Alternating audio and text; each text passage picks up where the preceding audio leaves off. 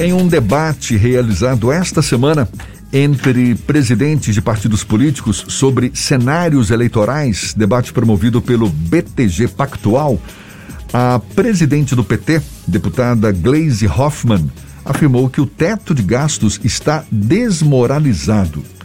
Glaze defende que o caminho adequado para a obtenção de equilíbrio fiscal é o crescimento econômico pois a gente conversa agora com a deputada federal e presidente nacional do PT, Glaise Hoffmann, nossa convidada aqui no Issa Bahia. Seja bem-vinda. Bom dia, deputada. Bom dia, bom dia Jefferson, Fernando, bom dia a todos os ouvintes do Isso é Bahia. Um prazer estar falando com vocês. Prazer todo nosso. A senhora critica o teto de gastos que foi instituído por meio de emenda constitucional de 2016 e que é um limite, não é, para despesas com bens e serviços. Agora, o desrespeito ao teto de gastos não pode é, provocar um, um, comprometimento das finanças públicas na medida em que muitos gestores ampliam benefícios incompatíveis com as finanças públicas? Então, primeiro dizer para vocês que nós sempre nos posicionamos contra o teto de gastos, porque não é assim que se gere o orçamento, ter um teto de gastos e comprimir as despesas, e aí se você tem uma situação crítica ou de, de baixo desenvolvimento econômico, você fica com o Estado represado, colocando todo o dinheiro para pagar serviço da dívida. A dívida pública é uma dívida longa, pode ser é, estendida, não precisa ter uma sanha de pagamento alto de todos os serviços, principalmente no momento de crise econômica. Mas eles impuseram o teto de gastos, aprovaram. Só que eles mesmos que impuseram pessoal que estava no governo do Temer e agora do Bolsonaro, o próprio Bolsonaro, os partidos que o apoiam, não estão observando o teto. Já várias coisas foram feitas extra-teto. Aprovaram no ano passado o orçamento de guerra, que era aquele orçamento para fazer uma expansão de despesas para atender a crise da Covid. Bom, não, não atenderam como deviam, foi 800 bilhões que foi colocado no orçamento além do, do teto, quer dizer, um volume muito expressivo, não providenciaram vacina, é, deixaram a renda emergencial pela metade e distribuíram muito dinheiro aí é, com os deputados na, na época da eleição de 2020. E agora também as emendas dos deputados, as chamadas emendas de relator, eles estão distribuindo, são 20 bilhões, é por fora do teto. Né? Aprovaram um crédito extraordinário também, por fora do teto. Então, só, o teto só está servindo quando vai fazer a discussão do Bolsa Família ou da renda emergencial. O governo não dá, porque tem o teto. Então, o teto virou uma coisa, entendeu? É, não, não, não, não dá para se respeitar. Eu Mas... acho que a gestão orçamentária está totalmente errada no momento de crise como nós estamos vivendo. O Brasil tinha condições de estar tá fazendo é, investimentos para resgatar o emprego das pessoas tinha condições de melhorar os programas sociais e melhorar essa renda emergencial. Não faz, é uma opção política e o povo brasileiro está sofrendo. Está né? sofrendo com falta de emprego, está sofrendo com baixa renda e está sofrendo com caristia. Esse é o resultado de, um, de uma gestão desastrosa nas finanças do país. Agora, levando em conta que esse teto de gastos foi instituído com o objetivo principal de manter o crescimento das despesas do governo em linha com o avanço da inflação, de modo a, por exemplo, controlar o avanço da dívida pública federal. Como manter esse objetivo sem a adoção do teto de gastos? Pois é, então, o objetivo era esse. Aí você pode ver que a inflação já voltou, né? Então, dizem que se o governo tiver uma despesa expansionista, né, tiver muito gasto, tem inflação. E se o governo está represando algumas coisas e o Brasil voltou a ter inflação.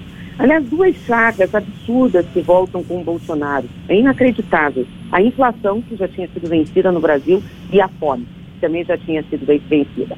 Olha, o que, que nós temos que ver num momento de crise como esse que nós estamos vivendo, em que a iniciativa privada não investe, não gera emprego, quer dizer, não, é, não, não toma a frente da economia.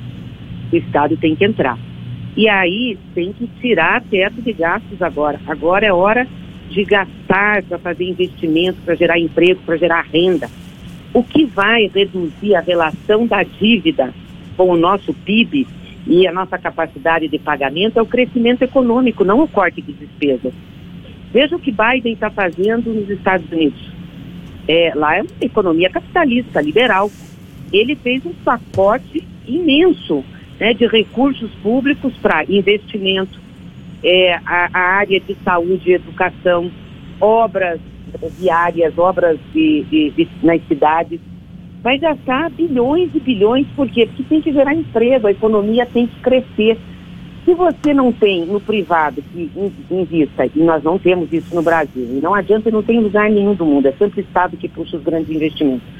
E você está numa depressão como nós estamos, numa crise econômica, e com o povo sofrendo, você tem que ajudar o povo. É preciso, se, for preciso, aumenta a dívida. Qual é o problema de aumentar a dívida? A dívida brasileira é em reais. Nós não devemos em dólar. Isso é uma vantagem muito grande. Deputada. por que nós não devemos em dólar? Porque Lula fez as reservas internacionais. Mudando um pouco de assunto, indo para a parte política partidária, a senhora preside nacionalmente o PT que é um dos grandes expoentes, talvez o maior expoente dos partidos de oposição ao presidente Jair Bolsonaro. E muito se discute sobre a criação de uma ampla frente democrática para enfrentamento ao governo do presidente. Mas essa frente democrática não dialoga necessariamente entre direita e esquerda, direita moderada e a esquerda, e a centro-direita e a centro-esquerda. O PT tem uns partidos que orbitam junto a ele e os partidos da direita não necessariamente dialogam com esse grupo, agrupamento político. Qual o empecilho para que haja uma eventual reunião entre as pessoas que defendem a democracia no Brasil para que haja uma mobilização contrária a esses movimentos antidemocráticos do governo federal? É um processo né, que nós temos que construir, porque de fato são posições políticas diferentes. Mas eu acredito que mesmo é, é, esses partidos que a gente tem divergência são partidos que estão na esfera democrática, né, no campo democrático. Essa semana nós fizemos uma reunião com nove partidos é, para puxar manifestações e um movimento em defesa da democracia e também pelo impeachment é, convidamos para participar desse processo o PSDB, o Democratas, o PSD, o próprio MDB. E todos estão num processo de discussão interna, de posicionamento ainda. São críticos a Bolsonaro, mas não decidiram ainda pelo impeachment e também não decidiram ainda se afastar totalmente do governo, que todos eles têm gente ou têm relação com o governo. E eu acho que essa última ação do presidente, do ex-presidente Michel Temer com o Bolsonaro, com aquela carta de recuo que Bolsonaro fez, que foi o Temer que redigiu, eu acho que o MDB arrefeceu um pouco nessa toada de ser oposição, pelo menos a direção nacional, o núcleo de São Paulo. Então, nós vamos ter que ter paciência. Acho que são partidos que defendem a democracia sim, seria importante se eles estivessem com a gente nesse movimento, mas eu acho que vem é, não, não, não vão demorar muito, né? Vamos ver como é que as coisas se desenrolam. Para a gente encerrar, deputada, o Democratas aqui na Bahia é considerado o principal adversário do movimento do PT para permanecer no Palácio de Ondina. O presidente estadual do PT, o Éden Valadares, sinalizou que era muito difícil que DEM e PT estivessem caminhando juntos em um processo contra o presidente Jair Bolsonaro, mesmo que as ideias em algum momento convergissem.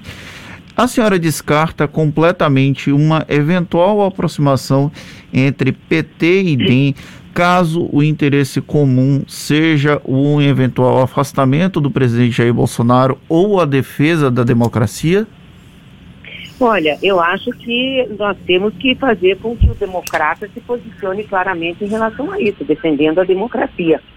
É, eleitoralmente, eu também acho impossível caminharmos juntos. Temos programas muito diferentes, enfim. Mas nós não estamos falando da questão eleitoral.